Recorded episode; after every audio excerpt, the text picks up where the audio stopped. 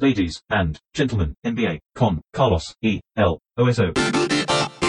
Señoras y señores, bienvenidos a otro episodio de este podcast en el que solemos hablar de la NBA con Martín Semani. ¿Cómo estás, Oso? Fantástico. Lo mismo se podría decir de Toronto, que estuvo a medio segundo de la muerte.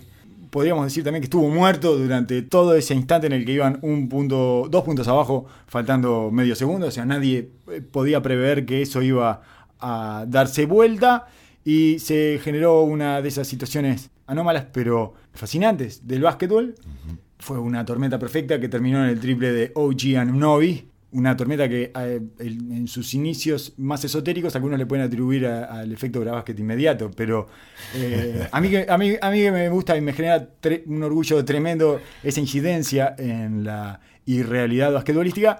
Debo decir que en este caso, si bien podríamos decir que vale igual, es estábamos hablando, estaba hablando del costado defensivo de Anunobi. Era ahí donde lo agarraban de Hill. Eh, ofensivamente ha sido uno de los jugadores más claros que ha tenido Toronto durante toda esta serie. O consistente. Eh, ha sido un tipo que su función la ha cumplido perfectamente. El famoso 3D eh, se cumple a rajatabla. Obviamente que increíble no solo la jugada, sino la capacidad para resolver de él, de no solo meter, tener la presencia de, de- meter ese triple, sino de la manera, porque ni siquiera tenía tiempo para ejecutar eh, el, el movimiento completo de su tiro. Tener la presencia de mente, de largarla antes y que igual el tiro sea un tiro coherente, digamos. Sí, un buen tiro con buena mecánica, pero un poco acelerada. Exacto. En el momento de soltar la pelota lo aceleró un poquito y e incluso no hizo el follow through, digamos, retiró la mano. Dificilísimo, aparte para un jugador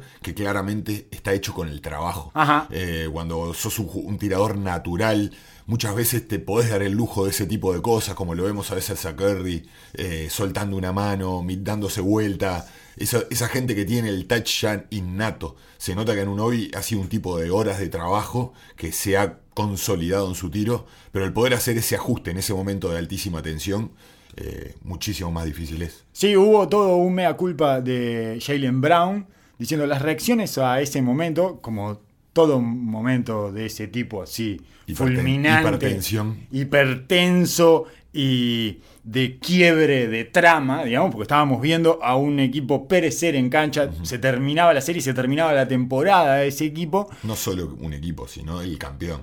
el campeón, exacto, sí, fue el campeón el que estuvo muerto durante eh, casi, bueno, durante minutos, durante lo que le quieran poner antes de que se ejecutara esa salida de costado de medio segundo. Y después de eso, que además vino a opacar todo un final consagratorio de Kemba Walker, Ajá. porque era Kemba Walker el que le había metido las últimas tres dagas haciendo un manejo del, del tiempo y de la estrechez en, la, en el juego, digamos, insólito. O sea, se, se manejó con una naturalidad a segundos de que se terminara todo. El último pase que mete después de dar la vuelta, después de dar vuelta a la esquina en el pick and roll, sacarse el grande, entrar, o sea, manejó todo eh, a una velocidad increíble. Antes ya le había puesto el doble a Ibaka en la cara, este, jugándole el digamos, jugando el pick and roll, jugando la ventaja del pick and roll sobre él, atacándolo y tirándole de media, frenándole y saliendo hacia atrás y tirándole de media. Había hecho un desastre Kemba Walker en ese final. Eh, cuando vino Kemba Walker a Boston, eh, era, era lo que se esperaba de él, digamos, ¿no? Un- una especie de Kyrie Irving de buen humor, que pudiera meterle la daga, Sí. eh, que, que era lo que hacía prácticamente en Charlotte solo, y se encargaba de todos los cierres, uno de los mejores jugadores en el clutch de la liga hasta que llegara a Boston. Y no solo eso, también este triple de Anunobi sigue enmascarando las dificultades que presenta tener a Marc Gasol en cancha para, para Toronto, que es una y otra vez atacado y bueno, en la, última, Superado. en la última jugada que sale a hacer un cambio, ves a Boston constantemente tratando de girar, van a, hacen como que van al pick y Toronto trata de cambiar que salga otro hasta que llegan a la posibilidad de que Mark sea el que tenga que ir a defender el pick and roll y una y otra vez es superado y deja a Toronto 5 contra, 4 contra 5. Antes se había comido un rebote también defensivo que había logrado cachetear, no me acuerdo qué jugador, que no bloqueó él y terminó en, un, en una anotación de Boston. Está teniendo dificultades Es, enormes. clara- es claramente el agujero que defensivamente Sí. encuentra a Boston para atacar una y otra vez, que a su vez por el otro lado contrarresta con la inteligencia que tiene y bueno, en esta última, última jugada metiendo una, una semi cortina a Jalen Brown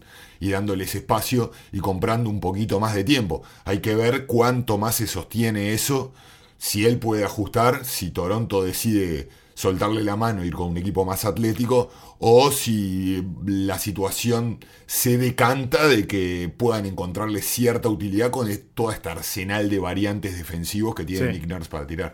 Sí, claro, eh, a fuerza de cambios tácticos y de Exacto. marear un poco la pelota. Exacto. Eh, está, ya lo hemos visto a Marc Gasol en esta situación complicada donde todos los focos apuntan a él defensivamente.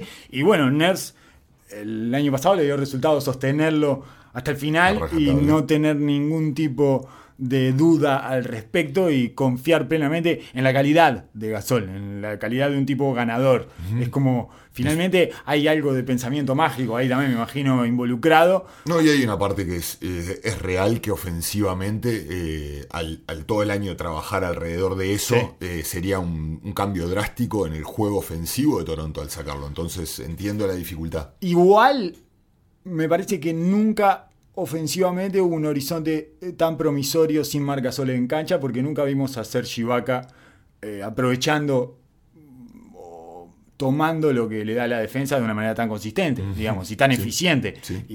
Ha tenido una serie ofensiva brillante. Eh, Es evidente que Boston le da la ofensiva a Ibaka, no defiende el pop, este, no defiende ni siquiera el semi-roll, incluso a veces lo sueltan completamente y puede, Ibaka puede ir a buscar el rebote ofensivo y hacerse fuerte en, en esas zonas del juego, pero yo hacía tiempo que no veía a Ibaka tan eficiente en ofensiva, tan, más que eficiente, él, él siempre es eficiente en ofensiva, eh, tan con ese nivel de impacto eh, en ofensiva. Sí, sí, sí, está siendo súper agresivo, está tomando lo que le dan y es fundamental en un equipo que en media cancha ha, ha tenido muchos problemas para conseguir espacios y ventajas. Entonces, él eh, termina siendo como una, una válvula de escape con, con su pick and pop, con su tiro largo, que quizás antes lo podía hacer regularmente, pero no sentía tan, tal necesidad Toronto de, de, esa ayuda cuando la cosa está entreverada en media cancha. Creo que, aparte, claramente Toronto muestra de que es un equipo de carácter que no larga el hueso. Y no va a largar el hueso y no lo hizo hasta la última jugada. Uh -huh. Y bueno, bueno, puso, la, puso la serie como es. Ahí es eso, la competitividad que tiene, que nunca eh, generó ninguna duda al respecto. En ese sentido, ese equipo es así de competitivo y es así de peleador. Es un equipo tremendamente peleador. Pero ese... conven, conven, convengamos de que todavía Boston, o por lo menos personalmente yo creo que está al mando de esta serie, ¿no? Totalmente. Eh, para mí, estamos de vuelta en una serie en la que uno sobrevive y el otro Exacto. la domina. Lo que pasa es que ya vimos cómo otras series eh, pasaba el que sobrevivió. no sí, sí, sí, si no fuera por eso, si no fuera por los antecedentes inmediatos que vimos pasar a Denver eh, sin dominar ningún momento de la serie y solo sobreviviendo, y que vimos como OKC estuvo a punto de pasar a una pelota, eh, de pasar una serie en la que estuvo padeciendo permanentemente contra Houston, yo te diría que, si no fuera por eso, te diría que Boston debe pasar. No me ha cambiado en absoluto la imagen que tengo de esta serie estos dos partidos que perdió Boston. Sí, me parece eh, que lo pierden por una desgracia en el partido contra el, en el partido del triple de OG Anunobi, que se atribuye completamente Jalen Brown y que en conferencia de prensa y dice fui yo, hice un desastre, no tendría, no hice una cosa que no habla de los niveles de profesionalismo que tengo que tener, etcétera. Se tiró todo, el, hizo el desafío de Lela, del, hizo el desafío del Ice Cube. Eh, se sí, tiró sí, todo sí, el balde de hielos arriba, eh, con excremento, con todo tipo de porquería, se lo tiró arriba. Para mí, necesariamente, porque me parece que se autoflagela en exceso, es una jugada dificilísima, entre otras cosas, porque defender zona requiere de unos niveles de comunicación gigantescos y en un momento se perdieron tres entre Tatum, Tays y él. Él estaba tapando un pase que dejó abierto Tays, que a su vez se comprometió demasiado con Van Vliet porque Tatum no se, no se comprometió lo suficiente. Se fue como una especie de cadena de eh, compromisos exagerados por una inicial ausencia de compromiso con un jugador, pero esto tiene que ver con la zona también, o sea, todos están tanteando, Sí. no hay algo definido en la zona esa, hasta acá llega lo mío y hasta acá llega lo tuyo. Y bueno, en realidad cerró notablemente Brown. Mete un sprint impresionante para el otro lado y pasa como un- una suerte de murciélago volando por arriba de Oji Anunobi. Mucho más que eso me parece que no se podía. Ta, metió ese tiro. Y después, eh, bueno, Van Vliet dijo eh, también, la cagaron. They fuck it up. Y bueno, está. bueno, pero eh, crédito, a, crédito a Nurse que en una jugada ante zona genera el movimiento para que, ellos, para que ellos duden de esa manera. Y e increíblemente siempre se habla de, de, de Jalen Brown como un tipo cerebral, súper inteligente, que, bueno, en- con muchos intereses por fuera del básquetbol y se habla de lo cerebral que es para ser un jugador de básquetbol, que siempre lo tildan como especial o diferente dentro del Cierto. ambiente. Y esto marca claramente la actitud que toma, haciéndose cargo de, una, de un error que podría suceder naturalmente y que al parecer lo lleva a traer un mal partido al partido siguiente. Lo ¿no? arrastró. Parec- parecería que sí. Bueno, yo lejos de. Cada vez que leo ese tipo de artículos con descripciones de Jalen Brown acerca de su eh, nivel intelectual, por llamarlo de alguna manera, que excede al básquetbol y no sé qué, lejos de leerlo como una fortaleza, lo leo como una debilidad. Ajá. Siempre que encuentro ese tipo de comentarios, me generan mucho más alarmas. Mucho más dudas que certezas. Totalmente. Sí, porque no es- este no es un juego de pensar, es un juego de reaccionar. Entiendo que eh, tiene sus momentos, ¿no? Tiene sus momentos porque a la larga una, una persona crítica eh, puede hacer, eh, puede ser introspectiva, puede colaborar en momentos, en momentos complejos desde su análisis y puede ayudar en su carrera para dar vuelcos situaciones complejas o frenar, pero en los momentos específicos eh, el, sobrepensar situaciones no es para nada bueno. No solo eso, sino que además eh, no, no necesariamente se aplica eh, al mundo de adentro de la cancha. son digamos, ¿eh? inteligencias ser un premio Nobel Exacto. de física Sí, sí, este, y no te sirve adentro de la cancha, sos un tarado. Capaz no es el caso de Jalen Brown, que no es un tarado No, dentro de la cancha, pero podría ser un tarado dentro de la cancha y ser un tipo eh, que resuelve Sudoku más rápido que todos, ser el campeón de Sudoku. Pero no te quiero para resolver Sudoku. Y muchas veces esa capacidad para intelectualizar y esa capacidad de abstracción te lleva a darle una vuelta además a la manivela y entrar en una espiral que no es bueno. Sí, que sí, es sí, esta cosa de. No, no, no solo reacciones contra vos. ¿Por qué, ¿Por qué te echas toda esa culpa de una situación que fue un encadenamiento de mini errores que terminan en un gran acierto eh, prácticamente fortuito de tu rival? Lo entiendo hasta los huesos. Entonces- No, puedo, no puedo entender algo de manera tan clara y tan vivida. Entonces, bueno, esa es la sensación que me da a mí con respecto a Jalen Brown. Y en términos de la serie, lo que se vio en el cuarto partido fue, para mí, lo único que se puede ver en, este, en, este, en esta serie, que es una cosa hiper forzada de Toronto, que no puede dejar de forzar y de... Se ve feo, se ve todo el tiempo como incómodo y, y desprolijo, pero necesitan llevar la serie a ese lugar porque es la única manera que tienen de anotar. No hay otra manera, los dos enanos tienen que forzar todo, tienen que estar permanentemente atacando hiperagresivos, sobreagresivos, tirando tiros difíciles.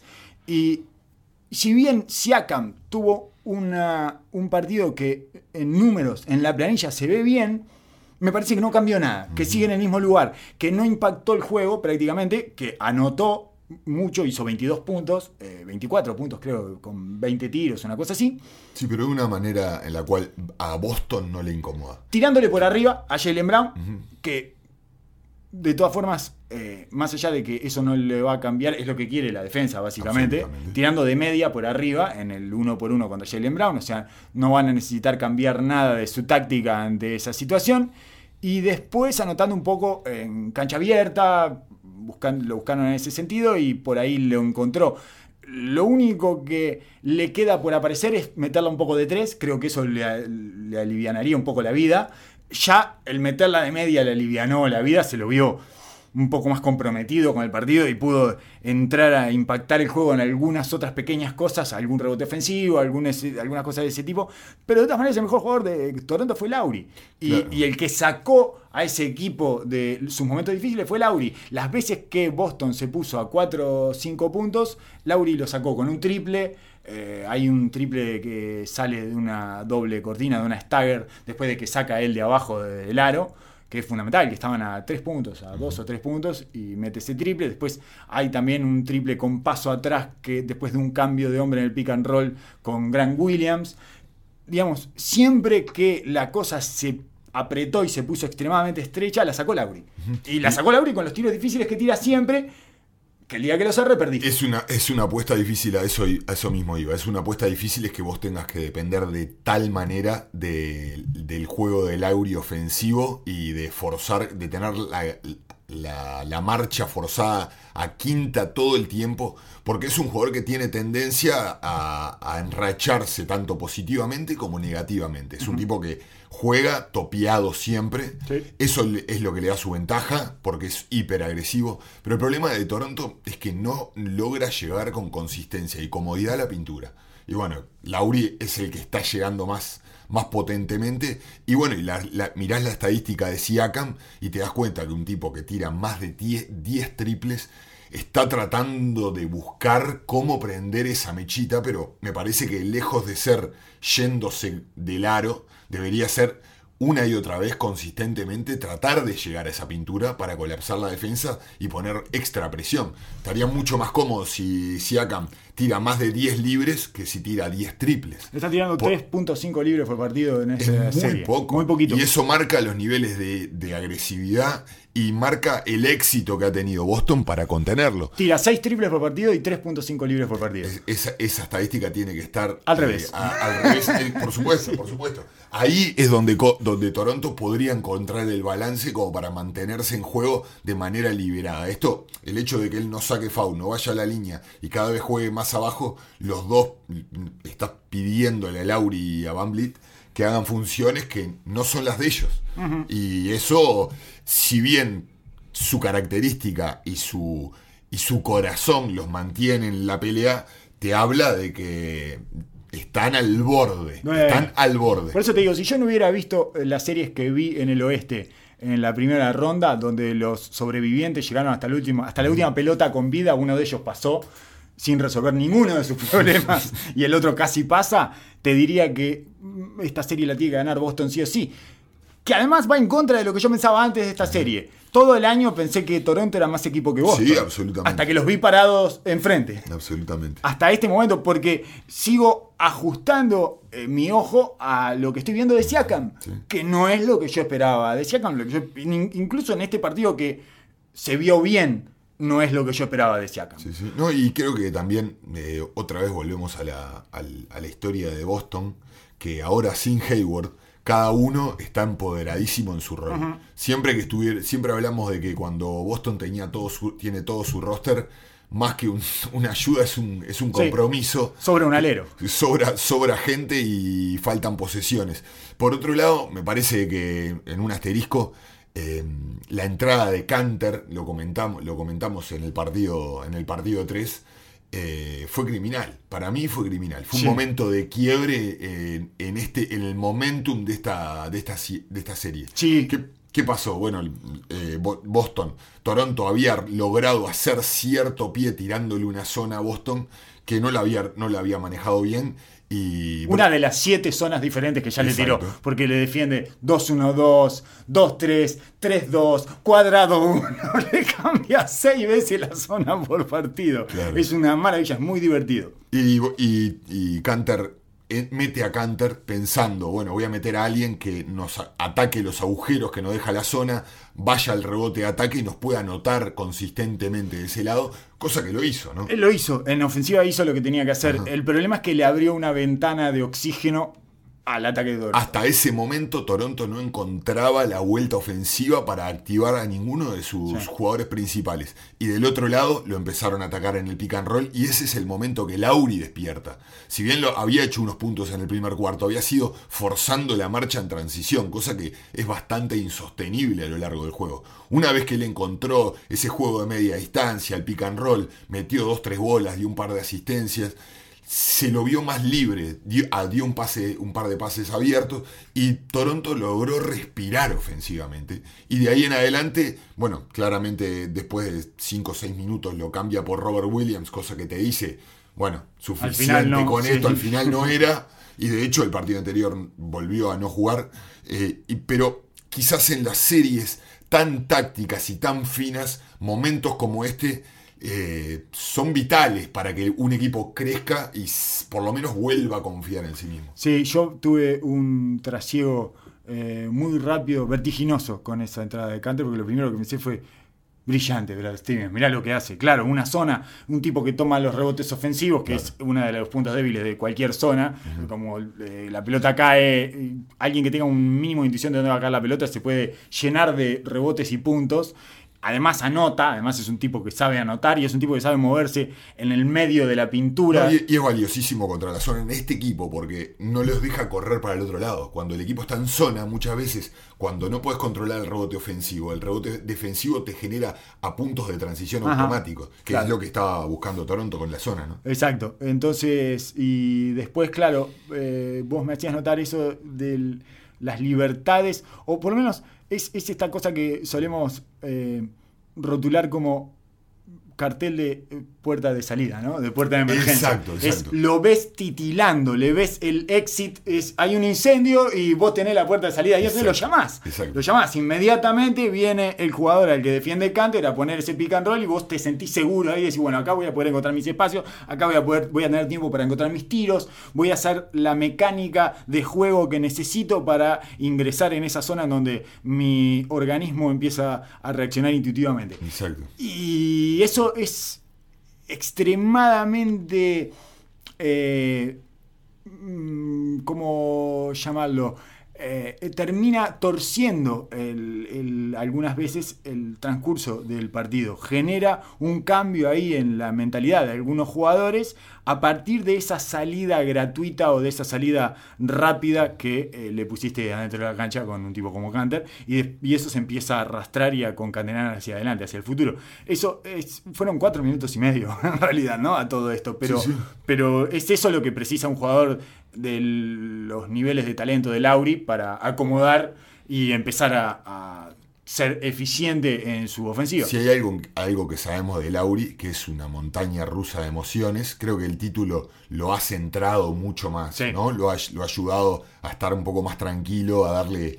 eh, es el efecto que tiene el ganar y ganar grande en esta liga. Te saca como una mochila de adoquines que llevas puesta Lo adelante. validó, lo validó además, na- no hay nada, no tiene que demostrar nada más. Exacto. Un tipo que estaba completamente traumatizado por los playoffs. pero que sabemos de que tienes los altos Sí. y bajos. Después del partido 2 salió otra vez la historia de que se quedó a tirar dos horas, que bueno, no la veía entrar, que no, ve- no venía metiéndola de tres de ningún lado. Y a partir de que empezó a fluir en el, en el, segun- en el primer tiempo de ese partido, se ha enderezado y ha encontrado la manera, que es forzar una y otra vez, una y otra vez, y tocar la pintura cada vez que pueda. Y bueno, ya el cuarto partido ya mostró de que ya su confianza está otra vez arriba. Y es lo que necesitaba Toronto, alguien que tomara la lanza. Bueno, pensábamos que tenía que ser Siakam. Siakam evidentemente no ha podido hacer pie. Quizás lo logre, este último partido se enderezó un poco más y eso quizás le ayuda a elevar su confianza. Pero claramente necesitaba a alguien y ese alguien fue Lauri. Sí, después hay otra parte de Boston que eh, lo escuchaba Stan Van Gundy en el comentario del partido 4 eh, sobre eso que, que tiene que ver con, el, eh, con los triples. Que es que cuando no encestan los triples se les complica mucho, se les tranca toda la ofensiva porque Sí. además Toronto defiende muy bien, los dos equipos defienden muy bien. Lo que decía Stan Van Gundy es esta serie está sobremarcada por los triples, que le- el equipo que está encestando los triples parece siempre mucho más idóneo y mejor que el otro Exacto. y dominante y en realidad lo único que cambió de los primeros, él decía, los primeros siete cuartos de este partido fueron todos de Boston. Lo único que cambió de ahí en adelante fue que Toronto empezó a meter los triples y Boston los empezó a errar. E incluso daba los porcentajes, Boston viene tirando un 26% desde ese tercer cuarto en adelante, o sea, el cuarto cuarto del partido 3 y los cuatro cuartos del partido 4. Y eh, tiraba un 43 y los números de, Toronto son iguales pero al revés. O sea, tiraba un 23 hasta ahí, empezó a tirar un 43 y eh, etcétera. Entonces, eh, se invirtió esa relación en, el- en los porcentajes de, de triples, de acierto de triples, en dos equipos que no son, no tienen especialistas. Entonces, el estado de ánimo y el tipo de juego cambian absolutamente por las rachas, porque ninguno, no tienen, casi no tienen, tienen cero especialistas. De hecho, Toronto en un momento empezó a poner a Matt Thomas. Sí.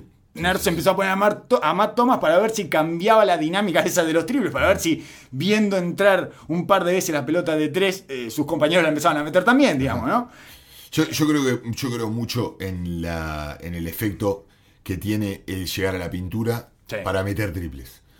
Si vos consistentemente ves que llegás a la pintura y conseguís de a dos, vos sabés que los triples no son tu salvación. Sabés que son un complemento. Perfecto. Si vos empezás a de depender de sobremanera del triple, eso sí empieza a ser como una catarata porque cada triple pesa más para tu para el, el juego global. Si vos ves si vos tenés a alguien, una o dos personas que consistentemente lleguen a la pintura y sepas que la ofensiva tiene complemento desde ahí, que no se te cae el juego si errás el triple siguiente, la- el triple es mucho más fácil después. Ajá. Porque vos constantemente, ¿qué es lo que pasa con Kuwait?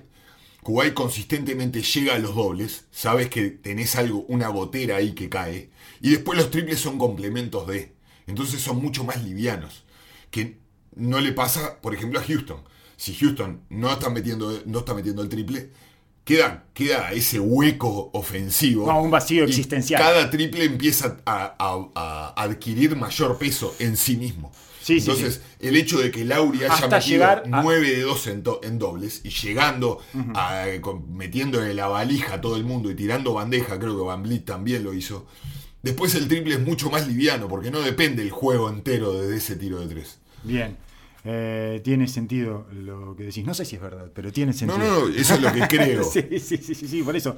Pero. Es eh, una creencia, no es una Sí. no es algo real. Sí, estaba mirando los números de Lauri en dobles y de Van Vliet en dobles en ese partido. No son buenos en el partido 4. Eh, de hecho, encestaron los triples, pero no los dobles. Van Vliet tiró 1 de 8 en dobles y Lauri tiró 1 de 6 en dobles. 4 de 10 y 5 de 11 en triples, eh, respectivamente. Eh, se dio al revés, o sea, se apoyaron en, en sus, en sus triples, por, decir, eh, por decirlo de alguna manera. Eh, por lo menos en ese, en ese partido 4. Y bueno, en realidad tiraron un montón de, de triples, además tiraron 44 de triples. En el caso de, de Toronto, además, lo otro que pasa, el último apunte, es el exceso de minutos que tienen todos, ¿no? Están topeados y están a unos niveles de rotación de 7 jugadores, Ajá. ¿No? No, Sí, sí, no sí. queda más. Sí, sí, no tan. No bueno, queda más, no le queda más, ya está. está. O sea, ya, ya pusiste todo y se está prendiendo fuego todo hace, hace dos partidos. Estás con el. Está bien, o sea, es lo que tiene que hacer. Es justamente lo que eh, se le critica que no hizo a Budenholzer. Es- Exactamente. Tenés el- la- tu temporada al borde del abismo. ¿Qué estás guardando? Qué bien lo que te estás guardando. Entonces los está, los está rostizando adentro de la cancha. En este partido, en el partido 3, en el partido 4, perdón, eh, jugaron 45 minutos y medio Siakam, 45 minutos Van Vliet y 44 minutos Lauri. Como debe ser. Exacto. Eh, no, no, no hay una. No hay, un no hay mañana y eso genera que ambos, ambos equipos pongan todos en la, todo en el asador, pero creo, creo que, que no, no sé, eh, es una situación muy puntual de cada equipo. Obviamente Budenholzer lo está siendo criticado como, Sí. como nadie por esta situación. Sí, y me parece que no, su cabeza no va a resistir. sí, Sí, muy probablemente. Estoy De- viendo- De hecho, ya, ya Middleton jugó, no sé, 47 minutos. I see dead coaches. Sí, Me parece sí, que no va a resistir porque está en la silla eléctrica en este momento. Además de que, y ya podemos salir de ese tema Milwaukee rápidamente, después le haremos la autopsia correspondiente cuando eso acontezca en caso de que así lo sea. Además de que Giannis está en una en una burbuja pesadillesca. Es horrible todo lo que le ha pasado a Giannis dentro de esta burbuja. No, nada le ha salido como esperaba que le saliera. Se había estado preparando para este momento. Tenía una mentalización tremenda y no nada funcionó como él esperaba. Eh, en el mejor partido, en el partido que finalmente empezaba a impactar el juego desde el minuto 1 y que había salido tremendamente agresivo, llevaba 17 puntos en 11 minutos, se rompe. Era lo único que le faltaba faltaba, que pasara. Además de que ha tenido que lidiar con que se le acusa de no tomar. Porque se le vinieron todos los premios encima, además, ¿no? Porque le dieron el premio al Defensive Player of the Year y todo el tiempo le siguen preguntando, bueno, ¿cómo el Defensive Player the Year? ¿Cómo no se hace cargo del Offensive Player del equipo contrario? Bueno, no le correspondía. Tampoco le daban a De Bayo. O sea, lo que quiere Budenholzer, evidentemente, tiene sus razones tácticas, es que esté del lado débil Giannis para ser una amenaza desde la ayuda. De- O sea, entre tanto, vemos a De Bayo y a Jimmy Butler hacer destrozos ofensivamente y el murmullo de entonces este no es el jugador defensivo, ese tipo de cosas empiezan a subir el volumen en la cabeza de Giannis y no puede hacer nada. No solo eso, sino que además juega 37 minutos por partido en los playoffs con una serie en la cuerda floja. Y no solo eso, sino que cada vez que sale su equipo empeora notoriamente. El, el partido 3 se les va, o sea, él, él lo deja con una ventaja de 9 puntos y cuando vuelve están 3 puntos abajo, 2 puntos abajo, o sea, vuelve en otro partido, porque aparte lo sacan en el cuarto cuarto, en el cuarto cuarto tiene entre faltando 9 minutos y 6 minutos Sí, sale. Giannis, o sea, Es es un momento, es increíble, es, vuelve con los partidos cambiados. Con, con- con un final cerrado, ya está. Si volviste, si te fuiste 7, 8 puntos arriba y volviste un, uno o dos puntos abajo, te condenaron a un final cerrado. Y ahí empiezan otro tipo de problemas que arrastra Yanis, que es eh, cómo encuentra sus puntos, etc. Ante toda esa situación, toda esa, toda esa tormenta perfecta desgraciada, se lesiona. Perdón, antes un juez decide hacerle perder un partido con un full fuera de tiempo Increíble, al MVP. Increíble. O sea, increíble. todo conspira, Indignado. todo conspira contra Giannis. Es impresionante, no lo respetan, no respetan a su equipo. Su técnico no le tiene el suficiente miedo como para decir no me animo a sacarlo en el partido 3, 0-2 abajo, cuando vamos 7 puntos arriba en el último cuarto. No me animo, no me animo, no me animo porque este tipo me va a agarrar del cogote. O sea que no, no te tiene el respeto suficiente. Respeto barra miedo, ¿no? Que Ajá. el respeto en general está sustentado en un 70% de miedo. Hay 75% de miedo atrás del respeto. No solo eso, sino que además cuando se lesiona y no puede volver a jugar, sus compañeros ganan. Es espantoso. Es una, es una tortura horrenda la que le están haciendo a Giannis Antetokounmpo. Es una especie de confabulación para destruir la imagen del MVP. no, no se puede hacer más por destruir su imagen. Todos están confabulados, jueces, técnicos, compañeros, su equipo, los rivales, todos, todos están confabulados para destruirle la cabeza y destruir su imagen. Yo, si fuera el agente de Giannis Antetokounmpo, No juegues más. no, no juegas en ese equipo. día por medio, día por medio, nos vamos. Lo llamo y le digo, Gianni, nos vamos, nos vamos. No puedes jugar en un equipo, vos sos demasiado bueno, no puedes jugar en un equipo de buenos. Tienes que jugar en un equipo de gente que sepa cómo maniobrar. Porque vos, bueno, en un equipo de buenos pajueranos, de Milwaukee, de Wisconsin, que, ah, sí, bueno, si van a Milwaukee no pasa nada. Y esa, eh, esa actitud eh, transformada en una bola de nieve anticompetitiva nos va a arruinar. Claro, claro. Nos va a arruinar. Nos tenemos que ir de acá. Vámonos. Le diría eso, pero sabría que estoy yendo en contra de la esencia de él. Porque la esencia de Yanis es quedarse. Tampoco sé si va a aguantar mentalmente irse. Porque no sé si puede ser visto como ese tipo que dice, sí, bueno, acá, acá no me dieron lo que me tenían que dar, me fui. No sé si él está, si no va a padecer horriblemente Muy y no le va a destruir su identidad. Entonces, está en una, está en una encrucijada dificilísima Sí, ante. Tocumpo. Y, person- y personalmente, yo todavía, todavía no, no te queda claro qué tipo de jugador tiene que ser él. ¿Qué tipo de rol se- es el de él? Y bueno, se, se abrió la, la discusión, ¿no? Se abrió la caja de. Pandora. Y Es ahora enorme la discusión. es lo que hablábamos cuando, cuando los jugadores mega estrella empiezan a recibir la oscuridad. Cuando su carrera los pone en el lugar oscuro Eh, estamos de en ese momento. que pagar Mírenlo porque hay una nube negra posada sobre ese niño agradecido con la vida.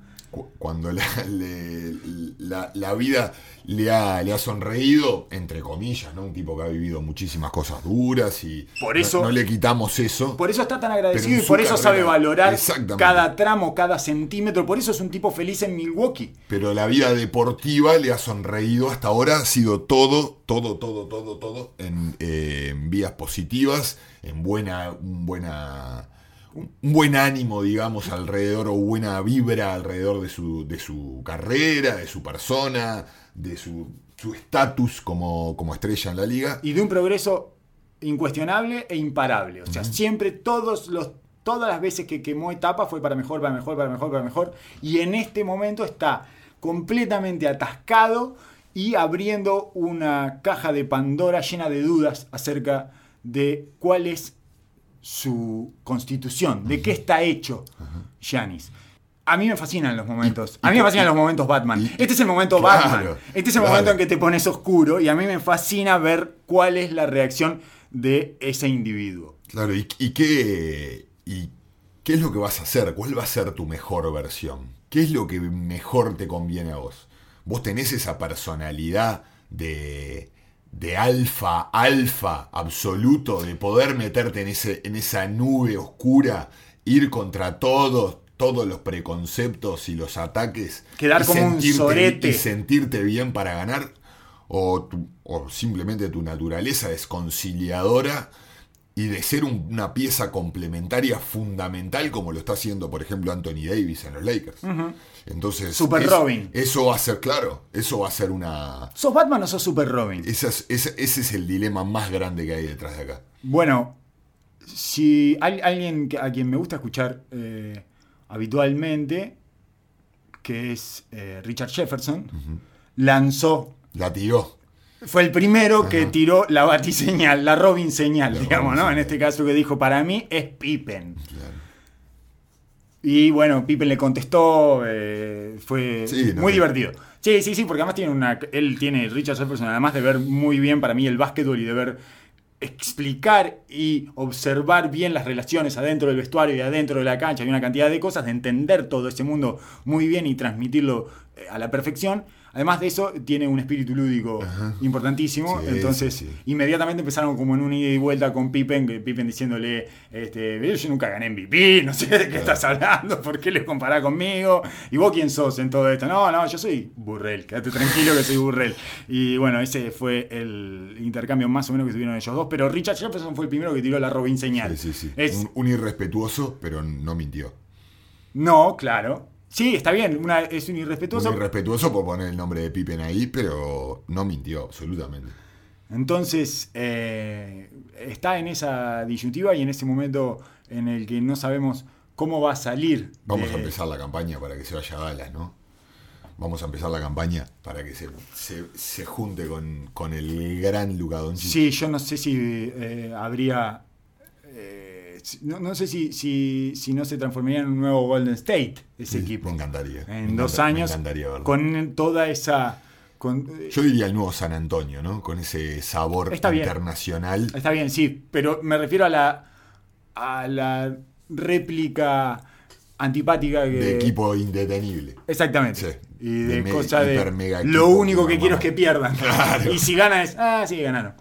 Claro. Esa cosa sí, de, sí, sí, sí, muy probablemente. de la insatisfacción del ultra favorito. Ajá. Que después del segundo año ya no te queda nada, no, No no querés nada ni seguir ganando. Claro, exactamente. que fue lo que le pasó a Golden State. Ah, yo qué sé, no sé, esta- esto era ganar al final. Claro. Fue lo que pasó a Durant. No, esto tampoco era lo que quería al final.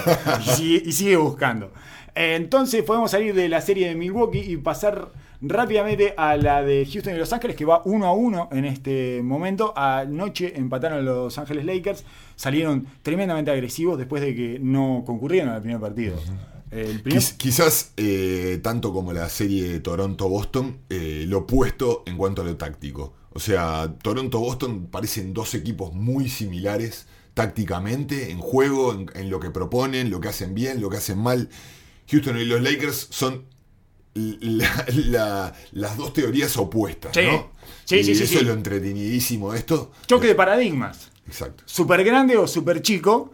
En realidad, los Lakers están a punto de hacer algo completamente lógico, que es descender un escalón de Sí, su por súper grande y pasar a grande Y nomás. sí, porque los grandes grandes ya están mostrando que no se pueden parar, que es lo que sucede usualmente con estos equipos chicos. ¿no? Exacto, le pasó a Steven Adams en la serie pasada y ya le sucedió a Dwight Howard y a McGee en esta serie. Y no hay otra posibilidad que ver a Anthony Davis jugando de 5 una cantidad de minutos importantísima. Y yo creo que te ponía que entre, entre McGee, Howard y Morris, para mí no podían sumar los tres más de 25 minutos. Y me parece que lleva- llevar 20 minutos Morris y se van a dividir los otros 5 entre Y McGee van, van a y Howard. los cinco, los tres mil primeros minutos de, del cada partido se lo lleva Magui. Exacto. Le van a hacer esa hacen a muchos. Le quedan dos minutitos a Howard en caso de que quiera entrar. Si no Para el comienzo del segundo, del segundo tiempo también. Es la clásica que los ponen de titular eh, nominalmente para decir que no me ganaste esa batalla, pero en realidad me, la ganaste. Me parece que en el primer partido se juntaron dos cosas. A mí me, juntaron- me gustaron mucho los dos partidos. ¿eh? En el primer partido se juntaron dos cosas. Una es que los Lakers llegan tarde a las series. Eso es por lo menos lo que estamos viendo en la burbuja. No llegaron al partido 1 contra Portland. No llegaron al partido 1 contra Houston. Así todo fue partido. Y se junta además la dificultad que te propone Houston, que es el inicio de ese camino tedioso, incómodo y largo de enfrentarlos. Que tenés que ir ajustando a esa cantidad de estímulos inusuales a los que te someten. Sí. Y a la fisicalidad sobre todo. Todo El ese equipo más agarre, físico oh, de la liga. todo ese agarre, ese golpes, esa cantidad de eh, obscena fisicalidad que imponen y que te llevan a vos además a, también a jugar ese juego porque no podés rechazar esa pelea, la tenés que tenés que ser casi un instigador de esa pelea porque es ahí donde vos le tenés que machacar, es ahí donde vos suponés que a mediano plazo le termina cargando los huesos de golpe. Es una pelea de calle y vos sos el que tenés que pegar primero. Ya sea en la parte física, en el contacto, sino también en las determinaciones tácticas. Vos no podés dejar de que Houston sea el que maniobre las instancias y por dónde te ataca. Me pareció que los Lakers en este segundo partido estuvieron bastante más activos y se notó claramente cuando entró la segunda unidad que lejos de dejar de dejar eh, que Harden o Westbrook sean los que ataquen y después vos tratás de solucionar los problemas, ellos salieron directamente a doblar al manejador de balón. Cada vez que lo hicieron, cuando Harden ya estaba en modo ataque, lo hicieron mal y terminaron pagando el precio. Cuando fueron directamente a atraparlos sin que Harden estuviera en modo ataque, y después ya las ayudas se hacían mucho más fáciles y pudieron recuperar de de mejor manera. Y me pareció una táctica súper inteligente. Es extremadamente eh, costosa físicamente, Ajá. por eso tuvieron que ir más chicos y van a tener que alterar la rotación para que jueguen más jugadores y, tengan piernas más frescas, pero no pueden dejar activar a Harden y que él elija las salidas que tiene para jugar, porque Eric Gordon se puso derecho, ya tiene una vida de gol, porque PJ Tucker está muy bien y porque Russell Westbrook es la llave para que ellos ganen. ¿no? Sí, cuando jugó mal, que fue en el segundo partido, no, no pudo ganar Pero Houston. inclusive cuando juega bien, vos tenés que jugar el porcentaje de que, eso, te, eso te va a volver. Sí, las en malas algún decisiones. momento te va a volver. Tenés que esperar por las malas decisiones de Russell que Westbrook. sabés que van a venir. Totalmente, bueno, si no llegan a un partido, llegan al siguiente. Exacto. Es lo que sucedió en este partido en el que tiró siete triples innecesariamente. Dejó de hacer lo que ha hecho desde que empezaron a jugar este hiper small ball, que es cuando doblan a Harden, él eh, digamos que tiene su pase de salida es Westbrook, pero Westbrook ataca inmediatamente, tiene que atacar eh, casi desde antes de recibir la pelota a la pintura, tiene que inyectarle ahí un golpe de adrenalina, porque si él se estaciona y recibe estacionado esa pelota, pierde la ventaja. Eh, inmediatamente. Pero inclusive el hecho de que Westbrook esté jugando bien, te da la posibilidad de que vos tengas algún lado de ayudar, de dónde ayudar. Por más de que él te haga pagar esa ayuda, a lo largo del tiempo, vos tenés un jugador más en defensa a- para, para ayudar Sí. a cualquier rotación. Sí, sí. Si él no está jugando bien, él sale y no tenés de dónde ayudar. Fue lo que pasó ayer cuando Westbrook salió. Que Westbrook jugó una cantidad de minutos bastante inferior a las que suele jugar, 5 o 6 minutos menos de lo, que, de lo que acostumbra. Jugó 33 minutos en el partido, en el segundo partido, en lugar de jugar sus 38, 39 minutos. Y cuando salió de la cancha, Houston fue un vendaval. No había manera de defenderlos, porque además están aprendiendo a hacer algunas otras cosas los jugadores que reciben la descarga de Harden. No lo hacen con una consistencia maravillosa, pero PJ Tucker es capaz de dos de cada tres o cuatro veces que toma la pelota en el medio de la cancha, en el eje, eh, tomar buenas decisiones. Daniel House la puede meter de tres o puede ir hasta abajo, hasta el fondo y atléticamente eh, y mentalmente en, ese, en esa situación se la banca. Sí, Es un- es un jugador de, de verdad. a mí me tiene sorprendido eh, House, eh, eh, House Jr., que no sé si- me gustó mucho. Eh, me me, parece- gu- me gusta mucho de hace tiempo. Sí, y bueno, y Covington es un tipo sólido, entonces, y como Gordon está anotando de todas las maneras, porque la que le faltaba era meterla de tres, él estaba yendo muy bien a la pintura, sobre todo en todos estos partidos en los que no estuvo Westbrook, tuvo que tomar el rol de Westbrook, que era ese, recibir después del doblaje de Harden y atacar la pintura. Eh, entonces se quedó como con esa, esa, esa especie de reflejo condicionado y eso lo hizo muy bien porque le ha abierto toda una cantidad de eh, posibilidades y un panorama que no estaba teniendo tan claro ofensivamente y además supongo que terminó de agarrar el ritmo que necesitaba después de volver de la lesión, de varias lesiones acumuladas. Y por el lado de los Lakers me parece que ajustó bien algunas rotaciones. Eh, digamos, eh, Vogel, porque fundamentalmente eh, se puede ver solo en sacar a Howard, pero eso le permitió algunos ajustes. Yo te- hay, una, hay, un, hay un quinteto eh, que apareció en el juego 1 y que es cuando se rompe el juego 1 en el inicio del cuarto cuarto, al que yo le llamo LeBron James el cuarteto del mal humor, porque todos le generan mal humor, todos, todos sus compañeros le generan mal humor, no sabe, no tiene, no le da el tiempo para tirarle la mirada de hielo después de doble a los cuatro. Claro. Porque a él le gustaría ir uno a uno, ¿viste? Cuando te mira sí, así, sí, te sí, tira la mirada de hielo con la, abriendo las manos, mostrando las palmas de las manos, diciendo, ¿qué, qué, qué estás haciendo dentro de la cancha? Sí, sí, sí, sí. Eh, No le- J.R. Smith, digamos. Exactamente. El meme de J.R. Smith. Bueno, ¿cuándo se rompe? ¿Cuándo se desintegra el partido? Que le sacan 14 puntos en el cuarto cuarto, en ese inicio, con es, es LeBron James con Rondo, Morris, Kuzma y Howard. Ese cuarteto es desesperante para LeBron James. Y el solo hecho de cambiar a Howard por Caruso ya le da otra tonicidad. otra solidez, sí. Es increíble que esté hablando de tonicidad para alguien que no tiene ninguna tonicidad en su cabello. Eh, Lo primero que se me ocurre con tonicidad además es cabello porque es una cosa Pero lo habitual. único, lo único que no tiene to- tono es el cabello. Todo lo demás. Hasta, hasta el cuello. Tiene- lo tiene- tiene todo en el cuello, tiene- ese largo y duro el Sí, tono. sí. Es impresionante el tono que Es tiene toro. en todo el resto de su cuerpo. Es una bestia atlética y es un tipo tremendamente intenso que le da un par de revoluciones más a ese equipo y que no lo deja derretirse, porque lo que estaba pasando con, con, ese, con los quintetos de James, acompañado por eh, estos que están siempre entre la indolencia y... eh, Es, es el cuarteto de la indolencia, ahora que lo estoy mirando. Rondo, Morris, Kuzma y Howard. Sí, sí, te sí. puede dar un ataque. Y LeBron ya está en una edad en que entra en ese, en ese círculo vicioso, digamos. Antes probablemente no entraba en esa espiral, pero ahora se lo consume esa espiral y se pone indolente él Sí, absolutamente. también.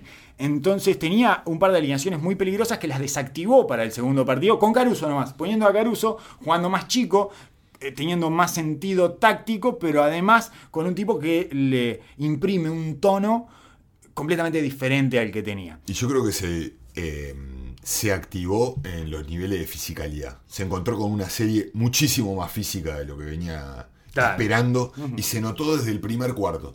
La idea de, de los Lakers era sacarle la mano izquierda a Harden y prácticamente invitarlo a la pintura, que ellos supongo que habían planeado jugarle con los grandes y desde ahí soltar simplemente a so- soltar al grande de turno y después rotar a los tiradores.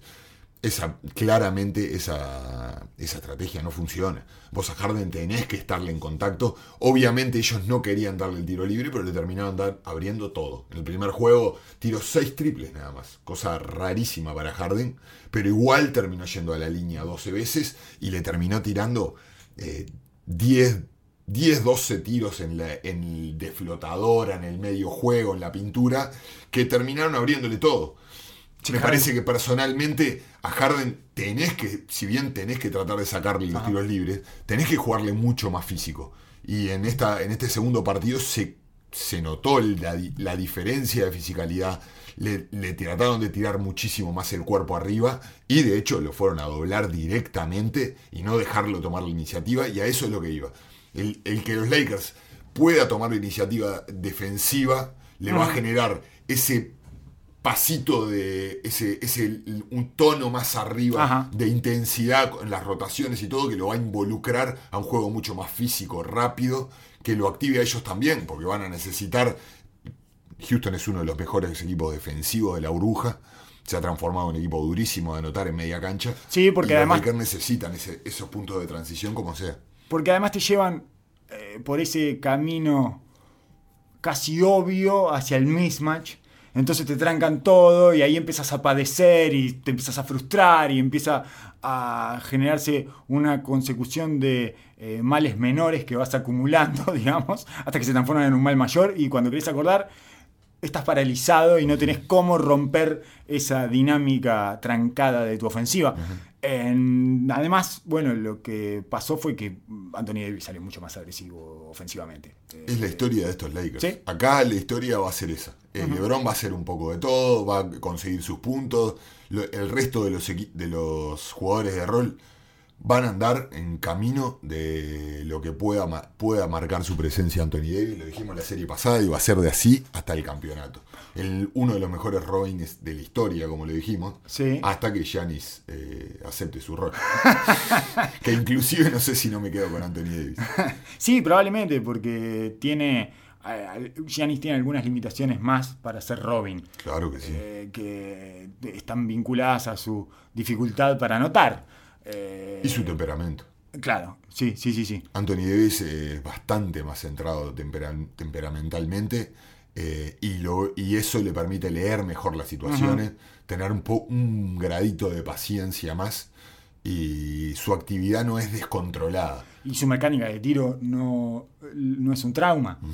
Puede errar, puede fallar, puede tener noches donde no la mete de media y eso le genera una complicación y una incomodidad, pero no está traumado. No, absolutamente. Y, e inclusive cuando no está, no está siendo participativo ofensivamente, no se desentiende, al contrario, ha agarrado, el partido anterior agarró dos o tres rebotes de ataque fundamentales, peleando eh, cuando la, la situación estaba rota, que Giannis lo que tiende a hacer es ir a chocar todo. Y él tiene la paciencia de esperar sus momentos para poder eh, influir. Quizás por momentos espera demasiado y se, se torna demasiado pasivo cuando la ventaja claramente es de él. Pero si él logra ponerse en esa cabeza, Sí. eh, ahí es donde los Lakers van por todo. Es una cosa rara porque es desde ahí, es desde esa agresividad, pero cuando los Lakers pierden, los que fallan igual son los otros. Quiero decir, mm, LeBron y, y Anthony Davis y AD no consiguen imprimir la agresividad que necesita el juego y empiezan a fallar los demás. Eso me lo explicaste vos eh, ante la primera derrota de los Lakers contra Portland, que los otros solo van a funcionar después de que ellos dos pongan, sobre todo Davis, pongan en funcionamiento al equipo. Que primero Davis tiene que asumir y destruir las eh, barreras defensivas iniciales del equipo rival y después de que él haya hecho ese agujero empiezan los demás. Porque si vos te fijas en los números, por ejemplo, del primer partido de los Lakers, eh, LeBron y Anthony Davis tiraron 17 de 31. Hicieron eh, cerca de 50 puntos entre los dos y el resto tiró 18 de 52. Pero en el segundo partido hicieron 64 puntos entre los dos y el resto se subió a ese tren. Y aparte no, es, no, no solo es, no solo eso, es la manera. Lo vimos perfectamente, estaba perfectamente visto en la en los partidos de Miami con, con Milwaukee. Es el hecho de que Miami una y otra vez en el clutch iba Jimmy Butler. Iba Jimmy Butler, iba Jimmy Butler, iba Jimmy Butler. Ya, ya sea que él saque el foul, él anote o reparta. Él decida. Pero el equipo está tranquilo que vamos para ahí.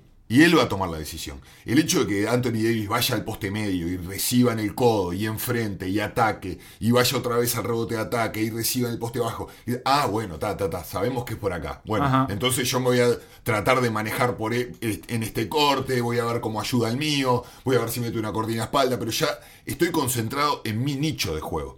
Si yo veo de que el, la- el foco de ofensivo anda deambulando, ahí es donde los jugadores de rol tienden a caer en que, bueno, vamos a darse la Kuzma a ver si vino.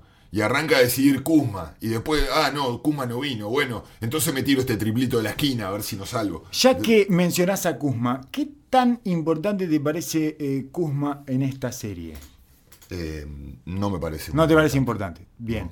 Eh, yo tenía eh, otra visión, probablemente errónea. Me parece que es importante, que es la tercera espada de, de esta serie y que sin tercera espada, aunque uno pueda eh, presumir que se va a subir uno aleatoriamente eh, cada partido, o sea, mientras los otros dos hagan sus 60 puntos entre los dos, siempre va a haber uno que se suba. A mí me parece que Kuzma, como necesitan jugar chico y como tiene puntos en las manos y además hace algo que el resto, todo el resto no hace, que es cortar, llenar la pintura y aprovechar las dobles marcas que generan Anthony Davis y LeBron James permanentemente, me parece que es un jugador bastante importante y como a uno, uno permanentemente está buscando información que eh, corrobore sus ideas, sus preconceptos, al ver el primer partido de Houston, me pareció interpretar que Houston lo había visto de esa manera también, porque no paran de atacarlo a Kuzma cuando A eso- Kuzma a está en cancha. A eso me refería. Kuzma me- está- cada vez que entra Kuzma es el centro de ataque permanente de Houston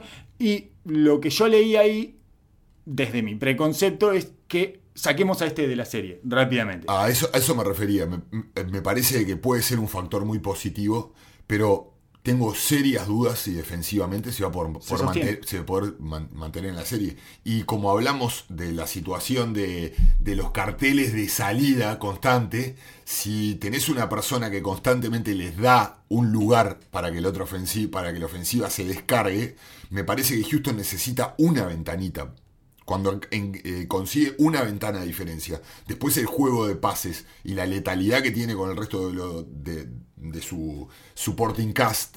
eh, me parece bastante grave, ¿no? Que ellos se encuentren en ese lugar para atacar una y otra vez, creo que les abre la ventana y los- les da aire para respirar.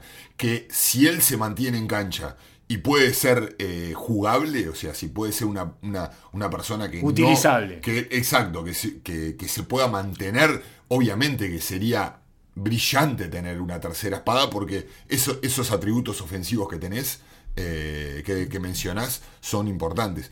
El- mis dudas son desde el lado defensivo. Obviamente si lo logra hacer, obviamente que va a ser un plus. 21 minutos jugó Kuzma, 25 minutos y medio Alex Caruso, 29 minutos Rondo. Necesita, eso es lo que decías vos, necesita recambio y gente que ocupe minutos en cancha acompañando a LeBron James y Anthony Davis para tener piernas frescas y hacer una hacer una serie lo suficientemente intensa eh, como para que se vuelque a su favor. Sería el, me- sería el mejor caso, porque aparte Kuzma tiene la característica de que él juega su partido independiente. De repente puede aparecer con 12 puntos consecutivos de la nada cuando el equipo está trancado a las piñas con Houston. Puede aparecer con dos triples de la carrera y meter un corte y te salva de un momento.